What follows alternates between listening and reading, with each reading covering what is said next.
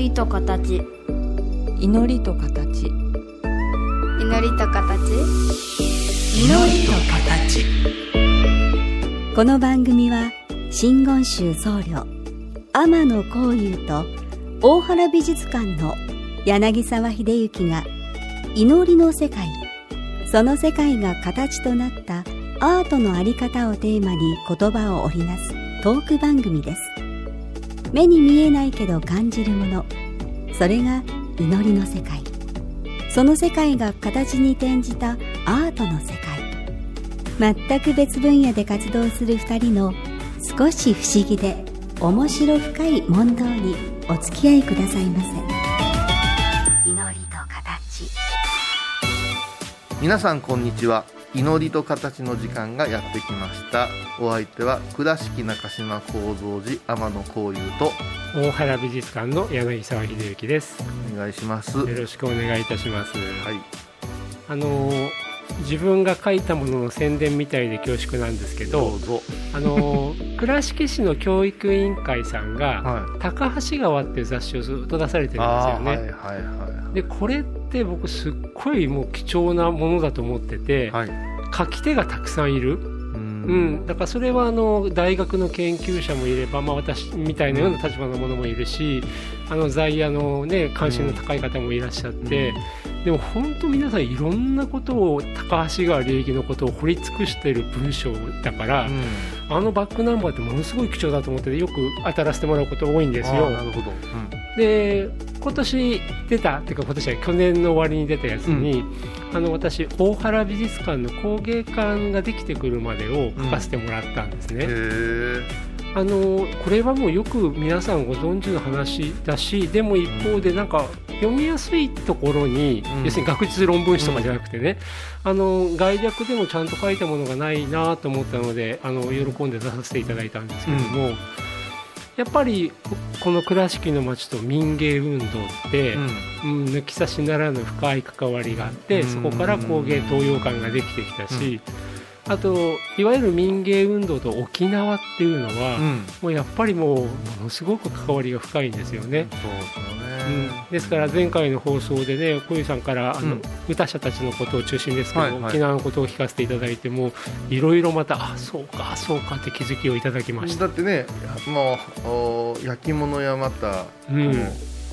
衣服ですよね、はいはい、うん、それから張り子のあたりまでね、うん、行くとかなりまたちょっと異質な話になっていきますからね。ですね。ああのね僕は沖縄と柳宗悦さん、民芸運動を中心的に、特に言葉の上でね進めていった方、であと収集行為をした方だけど、あそうかってあの最初はなんか民芸っていうと書くあらねばならないっていうのをすごく思ってて。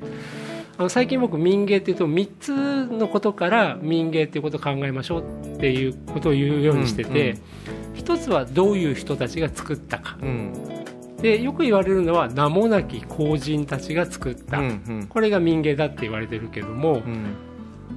例えば柳さんは、うん。あの首里のお城の近くにあったうん。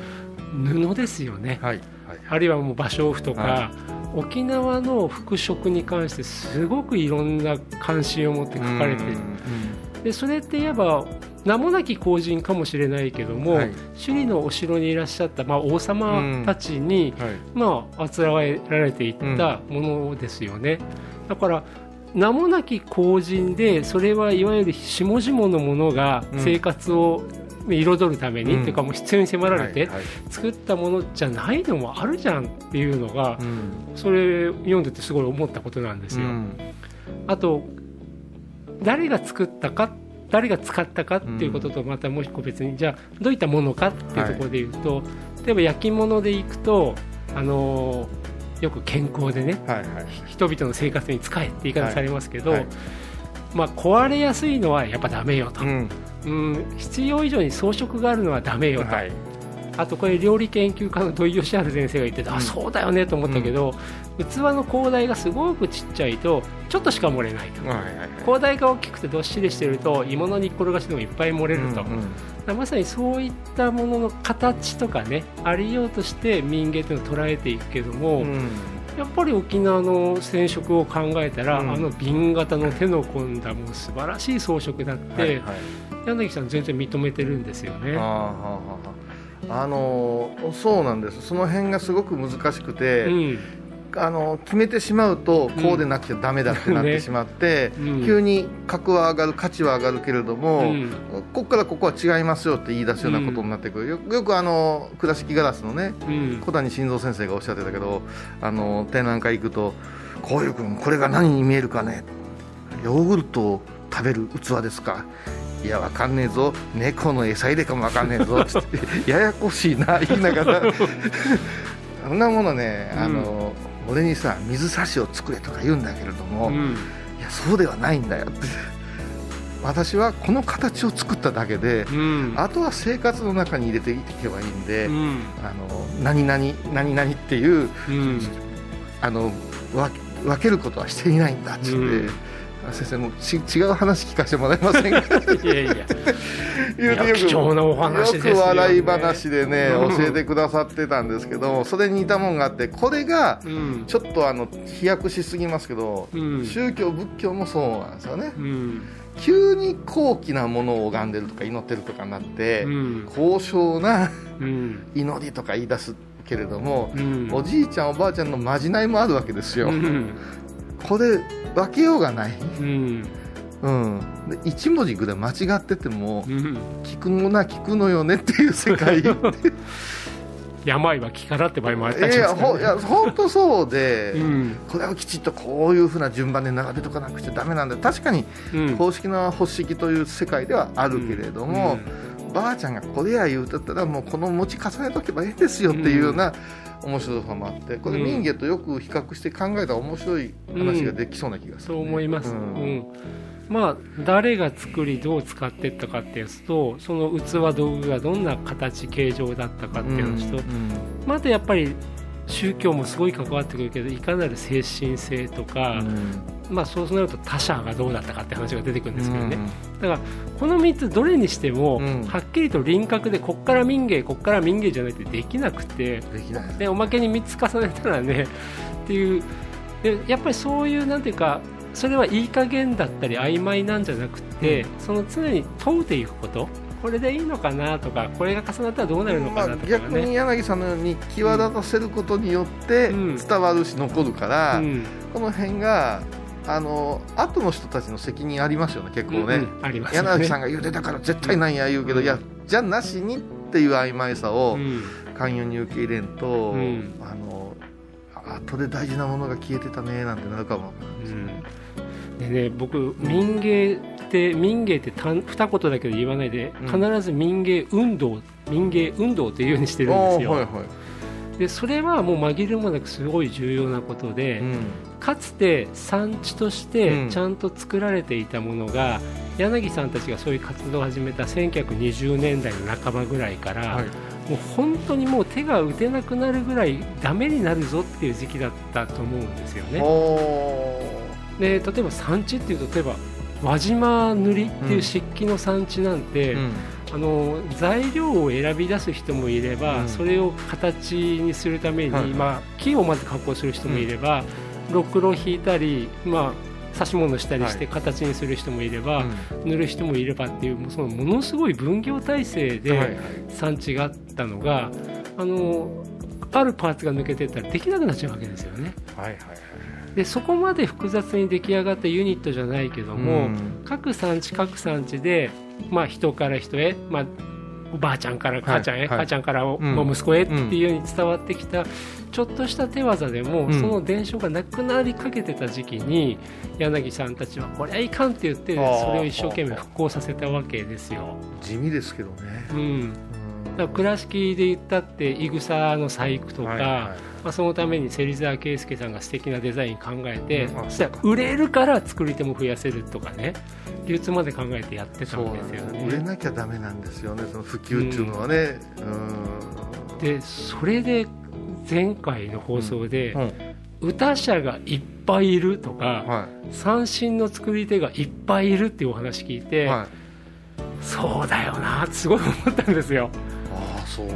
いや当たり前に。うん。それで今度はね黒炭の竿とかね、うん。三振の竿の部分のうん。職人さん、うん。もう木だけを選びに行ってる人がいたり、うん。この人が乾かすとすげえんだっていう話になったり。乾かすすげえ乾かすのがすげえ狂いがないんだとか。なんかものすごいですだからあのジャミ川ね。ー、うん。あだからまあある程度分業化するにしても、まあ、目が行き届くぐらいの分業化だし、まあ、いっぱいいるってことは継承がしやすいですからね。それでね結構民謡でルーズなんかなと思うけど、うん。そのカデナなんていう地域にはうん。あの世界に誇るオーディオをうん。作ってるうん。おじちゃんがいるんですよ。ええ。チナオーディオってね、うん。ここんな繊細な、うん。最新なこともされるのっていうのがうん。あの街の魅力っていうか。あでもそれいくと私はもう大原健一郎さんからの受け売りなんですけどね、はいあの倉敷レーヨンクラレさんでもね、はい。ずっと勤められたじゃないですか,、うん。繊維産業は機械産業であると。うん。繊維産業はあと組み立て産業であると。あと繊維産業は情報産業であると。機械組み立て情報。この3つが揃えば、例えばトヨタ自動食器もともとは織機だったところが、その持ってたノウハウを解体するとトヨタ自動車になるんだと。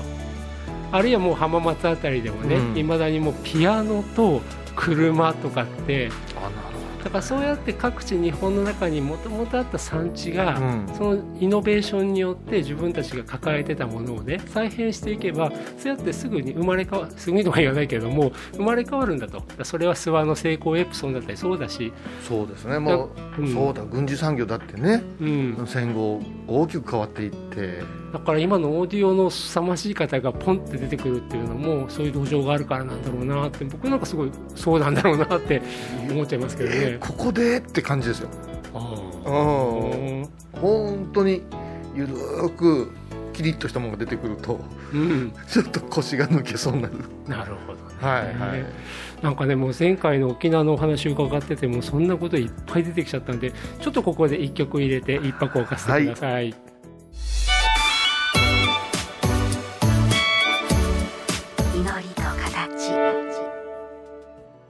あの歌者の方たちでも、うん。うんいわゆるメジャーシーンで全国の中で、沖縄をバックボーンにしながら全国に伝わりやすい方もいらっしゃれば、はい。はい。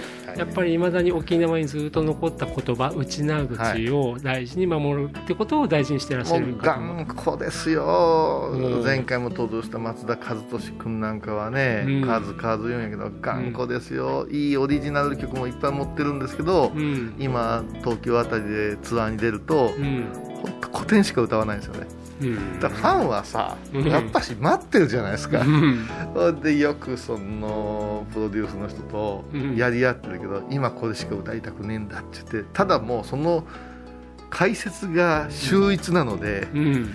シューッと入れるんですよね、うん。うん、この辺りがやっぱりで小吉さんむ昔歌じゃなしにうん。今歌も歌うようにうん。ちょっとあの和俊を説得してくださいなみたいなこと言うんやけど、うんそんなおこがましいことできんよねって言ってでもやっぱしいいねっていう歌なんですよね、僕もだってあの YouTube を通しての動画ですけども、はいで歌詞の意味全然わかんないですけど、はい何これすげえって思いますもんね。何これすげえなんですようね、んでやっぱしこう駆け上がるのが早い人っていうのは今のニーズに合わせてやっていくんですけど、うん。あのくらいの年代になってもうデビューして20年しかなったらうん。また同じところで収まってますよね。お互いライバルという人たちが、うん。うん。それでまた歌い始める。で彼らのすげえとこはあのライバルに曲を提供したりね。うん。あライバルの歌を歌ったりうん。してこっちも味わい深いねっていうところで一曲を競うたりするんですよね。でもそれって要するに A さんっていうアーティスト、うんうん。B さんっていうアーティスト、お互いの力比べでもなければ、うん。人気比べでもなくて、A さんも B さんも歌いたいって思ってるし、うん。あとそのコミュニティの中でその A さんと B さんだけがなんか見えてるんじゃなくていろんな人がいろんな役割を持って、ね。なんか一つのまとまりっていうかな。だからちょっとびっくりするのは日本こっちのねロックシーンとかにないところは、うん、簡単に相手若い子プロデュースしたりしますよね、うん、これ歌ってみなさいとか、うん、うん、こんな風で言った方がいいんじゃないとかいうことは、ものすごく柔軟だなと思って聞いてて思う。なんかいわゆる芸能界としての格付けとか、はい、キャリアに応じたなんか態度変更じゃなくて、はい、人々が普通に生活していて年配者は敬うとか、はい、長いことやってた方のあるものを敬うとかなんかそういう感じがパッと垣間見えますよね。あの何でしたっけね？キャンひとし君って言って、はい、これまたものすごい松田君の友達同あの幼馴染なんだけど、うん、何言ってるかわからないぐらい、うん、わざわざその老人介護の仕事について、うん、内縄口を極めるっていうような。もうあっても何がキャンキャンキャンキャンキャンって言われてキャンですって言ったんだろうなと思うけども、もうもう全然わかんない、この人がカンカラ三振言うてね、うん、あのー、戦時下において三振が作れない時にカンカンと、うん、ポークのカンカンとあれでこう作る。カンカラ三振、うん、これまあビギンで有名になったんですけどカンカラ三振をまあ途絶した途絶えさせるのはいかんいうことで、いろんなアーティストにカンカラ三振をこう 送ったか普及したんですよね。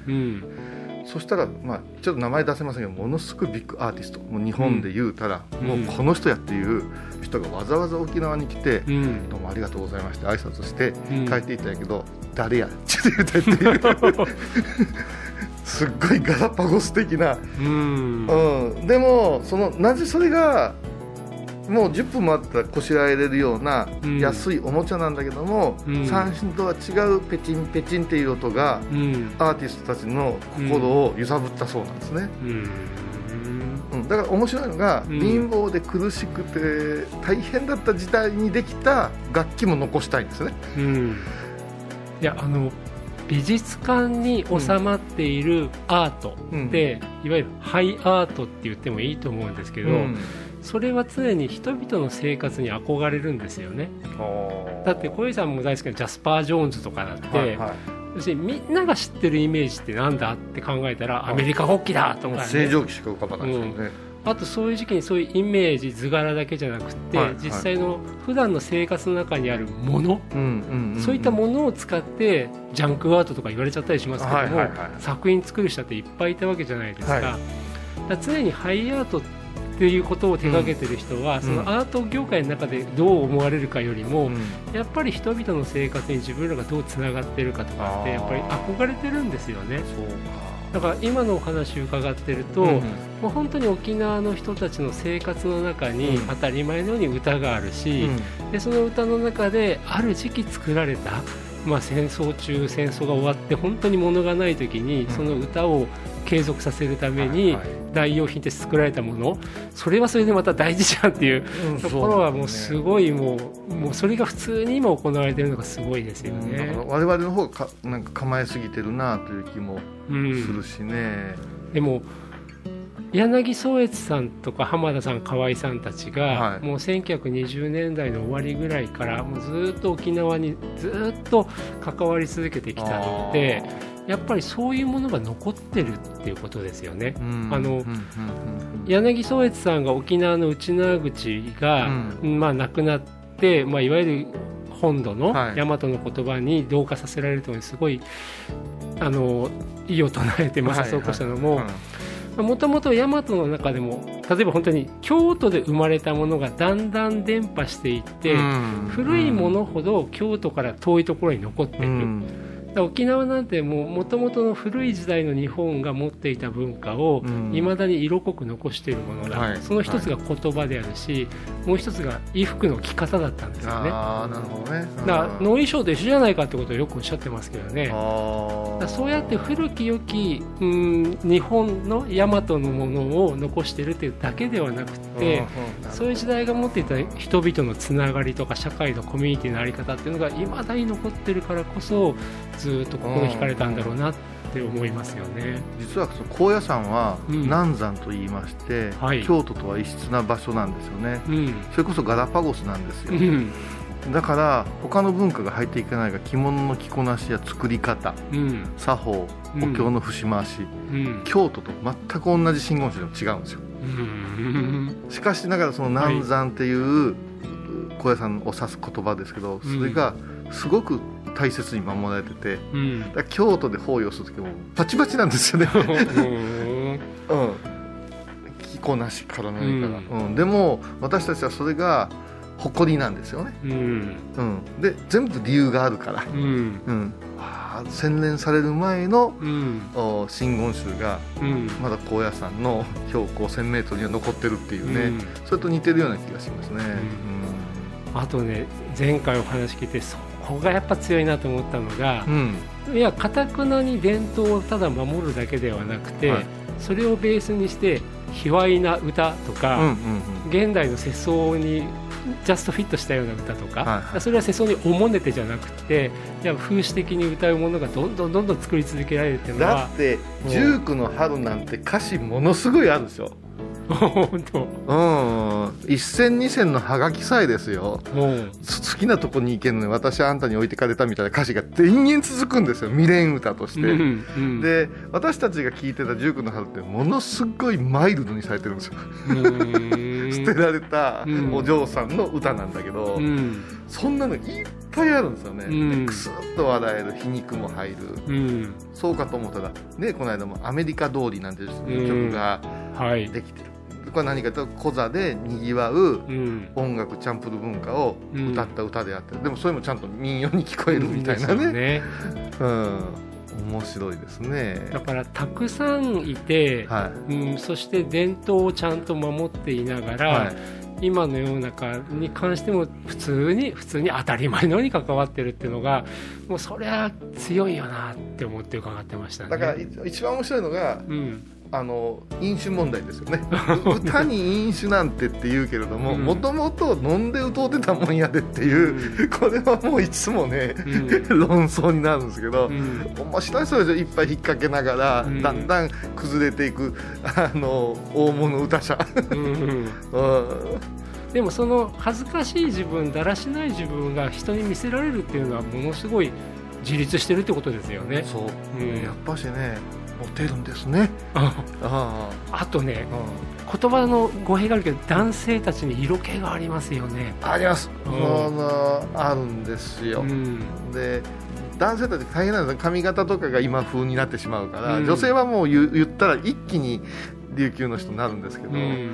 あるんですよ色気がね、みんな艶があるんですよ、うん。うんだから沖縄って言ってもねああいう世界をね僕本当この年が明けたところで小遊さんから教えていただいて、うんまだどっぷり浸ったことはないですけどね、ああこれが柳さんたちがすごく大事にしていた何かなんだろうなって思いちょっとこれ4月から沖縄番組になりそうだな。いやなんぼでもあります本当に、うん。歌詞紐解いても面白いのいっぱいあるしね。うん。うん。またぜひやりたいですねねでももうね本当この倉敷もね平敏子さんが亡くなっちゃってね、残念だったけど、あの芭蕉布のはい。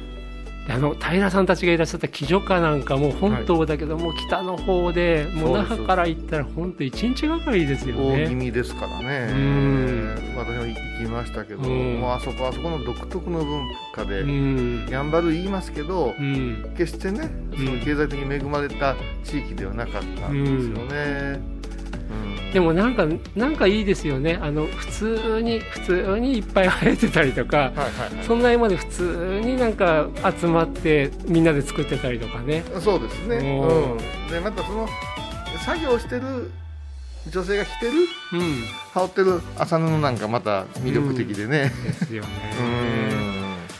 ね、やっぱそう思うと1枚の芭蕉布を手に取ることもしたいけどぜひあそこまで行ってねあのうん光景見た上で、僕なんかちっちゃいコースターぐらいしか手に入らないですけどもいやなかなかねね。すごい今価値になっちゃってるから。ねはまあ本当2回にわたってね沖縄の話が伺えて 沖縄はこれで一旦終わりにしましょうね。宣言しました。と言ってまたやったりしてね。うん。はい。まあ本当どうもありがとうございました。ええありがとうございます、はい。今回のお話いかがでしたか？祈りと形は毎月第1第3木曜日のこの時間にお送りします次回もお楽しみに